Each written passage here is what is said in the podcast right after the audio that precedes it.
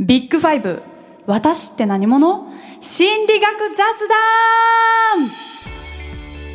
人間の性格はたった5つのファクターから構成される。今世界的に注目を集める心理尺度ビッグファイブ。この番組では人間について深く考えまくるボーカリスト私森綾乃と。ビッグファイブ心理学の先生谷よりが。私って何者かを気楽にお話しする心理学雑談番組ですということで本日も森谷コンビをよろしくお願いします。さて前回から始まった私の心はどこから生まれてどこに行くの？ビッグファイブの形成と進化論シリーズ。あまあ前回っていうかね前々回あの前回あの盛り上がりすぎて別れちゃいましたからね。はい。えーと、初回となるあの前のテーマは性格の変化と安定性というテーマでね話しているのでぜひそちらも聞いてみてください。そして第2回となるテーマは性格はどうやってできるの？編です。私たちは気づいた時にはもう物心ついていたけど性格や心っていつからできたの？できていく過程で何が影響しているの？遺伝？それとも周りの人や環境の影響？気になります。それでは早速始めていきましょ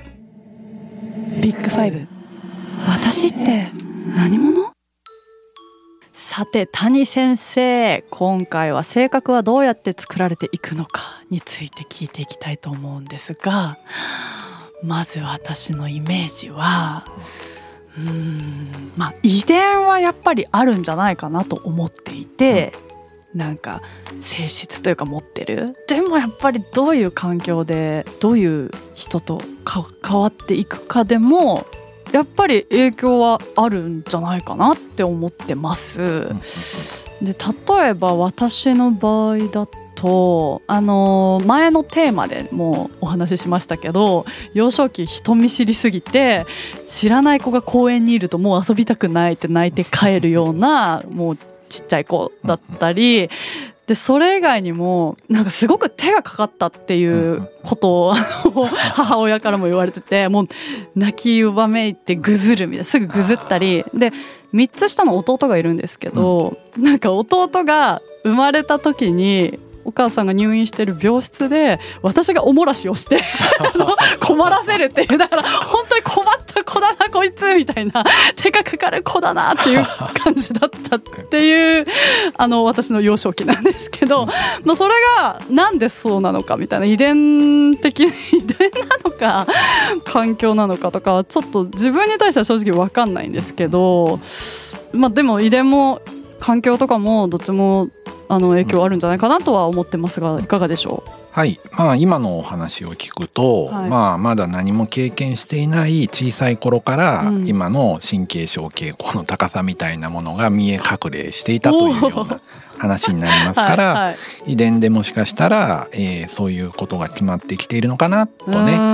えー、思えるわけなんですよね。そうですまあ、今までお話で上がっていたように、はい、遺伝と環境の話がやっぱり、えー、正確でもですね、うん、えー、よく、えー、問題になります。はいまあ、有名なことわざで「宇治より育ち」みたいな言葉が日本のことわざでもありますけれども、うんはい、家柄とかですねもともとの生まれよりも、えー、育った環境やしつけの方が人間の形成には強い影響を与えるという、えー、ことがね、えー、ことわざで言われてきましたので、うん、昔はどっちかというとこのことわざは環境が大事だよと、うん、宇治よりもね、えー、育ちだよっていうふうに言ってるわけなんですけど、はい、実際のところ研究してみると、えー、まあ生まれ遺伝なのか、うん、えー、環境なのかっていうことはちゃんと調べないとわからないっていうことになります。はい。えー、もともとですね、えー、哲学とか、まあ、倫理の授業とかでもですねもしかしたらね聖徳説とか経験説聖徳論とか経験主義っていうね、うん、えー、言葉があるので聞いたことはありますか？なんか高校の時とか中学の時に社会の授業とか 哲学の授業とか倫理とか倫理って授業あありましたよね。だけど何も覚えてないですね。あれはね難しいですよね特に。なんか今だったらすごい興味あ興味深い感じがするんですけど、うん、当時は何聞いてなかったのかなどう 難しい。難しいですよね、はいはいはい、でもそのぐらい昔からそれこそあのギリシャ哲学の時から、うん、えー、これに近いことはねプラトンとかソクラテスとか、うん、名前だけでも聞いたことがあるような人も多少は言及してるからやっぱりこれも昔から人が興味関心をね持ってきたテーマなんですよね、うん、きっと永遠のテーマの一つなんでしょうね。はい。で聖徳説っていうのはこれはですね17世紀の哲学者のデカルトが、えーまあ、提唱したんですけど、はい、まあ、遺伝とかそういう生来的な素質によって、うん、心と体の発達っていうものは規定されている、まあ、人の能力とか同調、えー、特徴っていうのは生まれながらのものなんだっていうね、考え方です。遺伝ですね。うん、でもう一個、えー、経験説。こっちがですねえー、心や体の発達においては環境における経験や学習で、えー、決まるんだと、うん、えー、これは、まあ、ジョン・ロックという哲学者が、えー、唱えたことで有名で、人は白紙の状態で生まれてきて経験によって発達して環境が発達に影響を与えるんだと。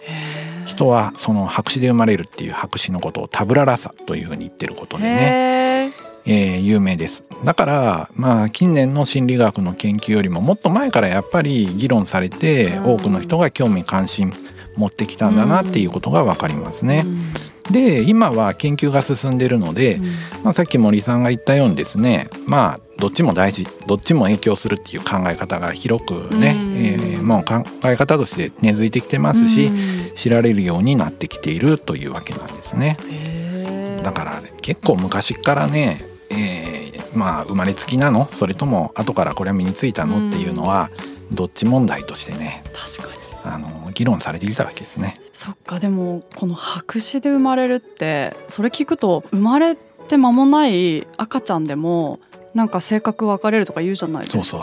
だからそれはなくないってちょっと思っちゃいました。いきなり哲学者をあれをうん。やっぱりじゃあ聖徳主義だ。いやジョン・ロックに怒られる。怒られる怒られる。何を言ってんだ。白紙だろう。このピュアな子供を見ろって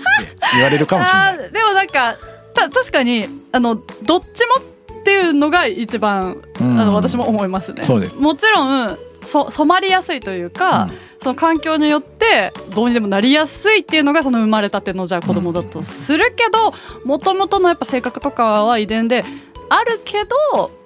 まあ影響を受けやすいんじゃないかなみたいな感じはしますけどね。そうですね、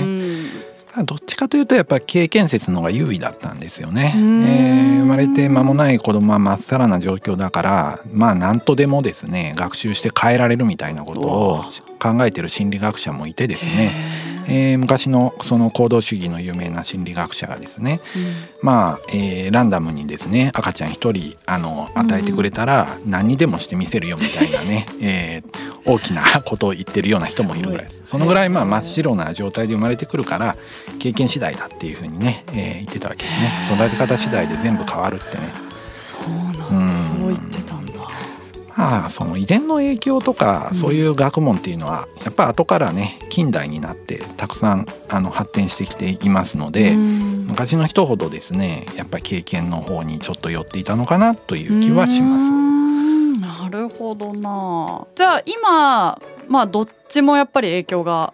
あるぞっていうのが、うん、まあ分かって、うんでもどっちのが強いみたいなことあるんですか？そうですよね。結局その議論に行き着くわけですよね。で性徳説の人と経験説の人が戦ってきたわけですよね、うん、どうやって結局決着をつけるかって話になりますよね。そのためにやっぱり研究しなきゃいけないですよね、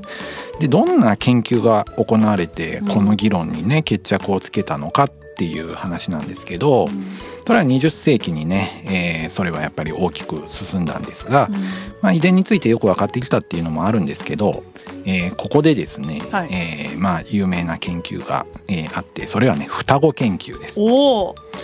この遺伝について考える時にですねこの双子の存在が欠かせなくって一卵性の双子っていうのは遺伝的にはねほぼ同一であるとね考えられてきたわけですよね。大体双子の出生率はまあ1%から2%ぐらいで、まあ、ちょっと時代によって変わってはきてるんですけど、まあ、一卵性の双子もですね、まあ、人生の中で何回かまあ知り合いになるぐらいはね頻度としてはいると思います。うん芸能人ではあとマナカナさんとかですね、うん、ザ・タッチとかですね、うん、えー、そういった、えー、方もいますよね。うん、あとは一人だけね芸能界に入ってですね、えー、一人だけは有名なんだけど実は一卵性の双子いるよみたいなパターンもあってねあのモデルの海老原ゆりさんとかですね。そうなんですね。そうそうそう、えー、双子なんだみたいなねしかも一卵性なんだみたいな話が後からはね知られるっていう話もあります。一卵性の双子とはあったこととかってありますか森さん？うん二卵性のめっちゃ仲いい友達はいるんですけどなるほど。だからなんかタイプがあそれぞれ違うなって感じがするんですけど今いや会ったことある気がするけど今思い出せないってことはあんま身近にこれであのいたらすいません。忘れてるだけ 忘れてるだけだったら申し訳ない、うん、いるかいないか微妙なとこなんですよね、うん、学生とかにですね聞いてみてもね結構いたよっていう子もいるし、うん、いない子も、えー、いますのでまあ半々ぐらいに言われるんですね、はい、えー、だから少ないっちゃ少ないんですけどそこそこいるような数ですよね。うん、1%2% って言いますと、まあ、40人学級だったら、まあ、いるかいないか、まあ、半々ぐらいの確率かもしれないですよね。うん、そうやって考えるとまあまあいるんだけれどもっていうぐらいですね。えでこの双子で研究してみると、うん、など何がどうわかるという話ですよね。はい、一卵性の双子ってどんなイメージですか？え？めっちゃ似てる。そうそれでいい。まずまあ顔はもうめっちゃ似ててなかなかね見分けもつかないってことですよね、うん、でまたですねやっぱり付き合っていくと性格面でもね、えー、よく似てることがあるんですね、笑うツボが一緒だとかですね怒り方がそっくりだとかね、うそういう風な話ですよね。やっぱり遺伝的に同じ存在だから性格も一致してるんじゃないかって話になると、うんこれは遺伝によって性格が決まるっていう話になりそうなんですが実はそうはならないですね。私たちが身近なところにいる一卵性の双子がよく似てるからといって遺伝で決まってるとまでは言えない。なんでかっていうとね多くの一卵性の双子は同じ親元で同じ地域や同じ学校で同じように育てられます。つまり環境も同じなんですね。だから同じ環境で同じように育てられたから似ているだけだろうっていう過程が、えー、全然否定できないわけですね。なるほど、だから、えー、研究者はですね全く別の環境で育てられた一卵性の双子のデータを集めることが大事だ。っていうふうに考えるわけですね。引き離されるわけだ。そうですよ。でもそんなの倫理的に許されないから たまたまそうなった人を探してくるしかないわけですよね。でそんなことがね、まあ、実際にあったわけですね。うん。えーまあ、1939年生まれで、えー、37日後にですね別れ離れになってですね、うん、互いに全然出会うことなく過ごしてきた一卵性ソーセージが1978年になってですね39年ぶりに再会したっていう出来事がアメリカであってこれがですねちょっと地方の新聞で紹介されて割とまあバズったと、今時で言うとまあね、うん、えー、すごくバズって話題になったというわけですね。でこれがですねめっちゃ似てたと。えー、もうね生まれてすぐにバラバラになったんだけど似てて、うん、でしかもまあオハイオ州というところで100キロ以上離れてたから、うん、全然違う先生のもとで違う親のもとでですね、うん、違うネットワークのもとで、えー、過ごしてきたんですけれどもどっちもですね、えー、ルイス家とシュプリンガー家にね、えー、まあ離れてったんですけど、たまたま名前はジムで一緒だったんですよ。だからねジム・シュプランガーとジム・ルイスっていうねえー、名前で双子でですねお互いね兄弟がいるっていうのはね知ってたんですけれども、でも、えー、ずっと関わりなく別の人生を歩んでたんですね。でもやっぱりそんなにいたら会いたいじゃないですか、うんうん、会いたいなって気持ちは持ってても、うん、そんな1900ね、えー、うん、40年とか50年ぐらいでなかなか探すのも大変ですよね、うんうん、確かに。SNS もないしね フェイスブックでね双子の片割れ探しますとか 書いてもね見つからないですよね。ところがですね37歳の時にたまたまですね母親から養子縁組された時の話を聞いたルイスが、うん、故郷の、えー、ところでですね養子縁組に携わった裁判所の記録係に聞いたらいいんじゃないかって思いついてたまたまこれでですね再開できたんですね。でその後新聞に載った内容がですね全然別の家庭で育って別の学校で育ったにもかかわらず2人ともめちゃくちゃ似てた、まずどっちも学校の成績は悪かった。1人はね落第。もう1人ももう落第すれすれ、はい。えー、でですねどっちも割と似たような、えー、工業系の仕事についてて、うん、ルイスは鉄工業シュプリンガーは電気会社の記録管理の仕事についてたんですね。うん。うん、その前にね2人ともね保安官代理しててね職歴もよく似てた。でさらに2人ともシボレーを運転してた。で2人ともですねヘビースモーカーでですね しかも2人とも好きなタバコの銘柄はセーラムで一致してたんですね。やばいですよね。でさらにね2人ともねスポーツはね自動車レースが好きで、え？ー、アメリカなのに野球は大嫌いなんですね、だからめっちゃ似てるやばいですよね。すごい。でさらに2人ともですねあるとても寒い冬に急に思い立ってフロリダで休暇を取ったことがあって、うん、2人ともですねたまたま同じ海辺でですね、うん、家族と過ごしてるんですね、お互い知らない、ね、知らないけど。そう。だから特に連絡取って、うん、今度行こうって言われたわけじゃないのに、一緒に同じ時期に同じ時に同じ場所で休みを取ってるんですよね。すごい。もしでも鉢合わせてたらむっちゃ似てる人いるってなってそうそうそうそう。だから周りの人はもしかしたらみたいな。あれ？さっきはち見なかった。っていうことがねあったかもしれないですね。で2人ともですね両方とも離婚歴があってで最初の妻の名前が2人ともリンダでたまたますぎる。で2人とも2度目の妻はどっちもベティで。いやいや何それ、ね、で2人ともね情熱的なロマンチストで2人ともですね妻への愛のメッセージを家中に書きつけるという趣味を持っていてそのねトイレとかに「愛してるよ」っていやそれだから離婚したのか。ですよねで2人ともね男の子にはね子供にはねジェームズ・アレンって名前を付けててで理由はその名前が好きだからで一致してて飼い犬の名前は両方ともトイってつけて恐ろしいんですけど。そりゃ新聞載りますよね。めっちゃ話題になりますよね。本当に？そうそうそう。本当に載ってるんですで2人ともね日曜大工が好きで、で同じようなね作業場を地下に作っててでしかも同じように隅にコーナーベンチをベンチを置いててで壁にかかった道具もね同じような並べ方してる。で自宅の庭の木の周りには白い丸いベンチで まあ木と金属の違いはあったんやけど同じようにねしつらえしてたっていうふうにねあるんですよね。すごいですよね。新聞に載ってやっぱ話題になるわけですよね。ってことはやっぱり遺伝が強すぎる。という話に、ね、なるんですよね。いやうん、もうめっちゃ性格や趣味似てるんですけどまあ病歴とか生物学的な特徴もやっぱ似てて、うん、どっちもねちょっと高血圧気味で結構ひどい頭痛があったとかいう話もあるししかも痛さを尋ねられた時ですね、うん誰かに首の後ろを木材で叩かれてるみたいに痛いってどっちも答えててそんな表現まで合うの？みたいにね、えー、言われて。で同じような時期に肥満気味になって同じような時期に減量とかしてて 打ち合わせもしてないのにすごいなっていう話なんですよね。すごすぎますね。ね。でしかも2人がねいよいよ再会するっていう話を電話でした時にね、うん、ところで何飲もうって言ったらね、うん、えー、シュプリンガーの方がですね、うん、えー、ミラーライトで行こうぜって言ったらね、そしたら相手もね僕も同じことを思ってたんだよっていうふうに答えたっていうなんかいい感じ風のね エピソードもあるんですよね。すごい、しかもねこの手のエピソードっていうのは他の生き別れの双子も探してみるとたまに出てくるわけですよね。再会してる時女性でもスーツが一緒のような感じのスーツ着てたとか同じ時期に結婚したとか、えー、同じ時期に子供産んだみたいな話はね何個かこれ世界中で見つかるんですね。でこの話に興味を持ったのがミネソタ大学の心理学部のトマス・ブシャード教授っていう人で、この人1992年に日本にね来ててね東京で国際ソーセージ研究学会。そんな学会あるんだって思うような学会で発表してて日本の有名な先生もね質問してねお相手してるんですね。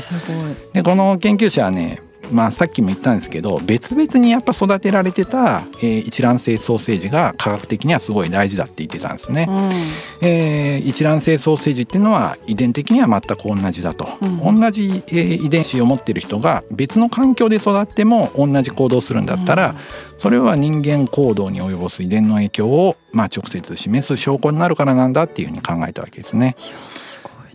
でですねこのソーセージ研究っていうのがですねスタートするわけなんですけれども、はい、まあとりあえずこの2人のジムにねコンタクトを取ってですね、うん、ミネソタに招待していろいろテストやるわけですよ、うん、ただねテストする側の精神科医はねこれはちょっと無駄じゃないのとかね空振りなんじゃねえのっていうふうに最初は思ったそうです、マスコミはいつの時代も大騒ぎしがちで、えー、とにかくね、えー、大ごとに従って、えー、話題をさらいたがると、ちゃんと検査すればただの偶然の一致っていうのが多いんじゃないかと。妻の名前が一緒だけどそれはアメリカ人によくなる名前だと、うん、えー、一致したところだけね拾い上げてきたんじゃないかっていうふうにね思ったわけですね。うんところがですね全然その検査の結果っていうのは偶然の一致とは言えないぐらい似ててですねまあ脳波とかも似てたと。これはね調べる気はないって思ってね別々に育てられたソーセージの事例をね組織的に集め出すんですね。えー、120組以上ね別々に育てられた双子を集めるんですよ。これはねちょうどあの第一次世界大戦第二次世界大戦というですね、うん、世界的な混乱期があって、はい、そういう事情でですね生き別れになっちゃった人が多くって